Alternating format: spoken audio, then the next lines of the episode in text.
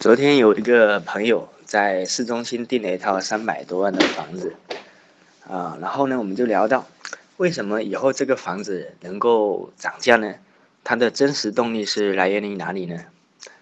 我站在楼下，马路中间，我看着川流不息的人群，穿着很高档的衣服，西装打领带，我就知道真实动力在哪里。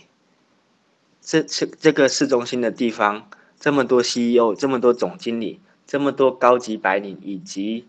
各个集团公司的领导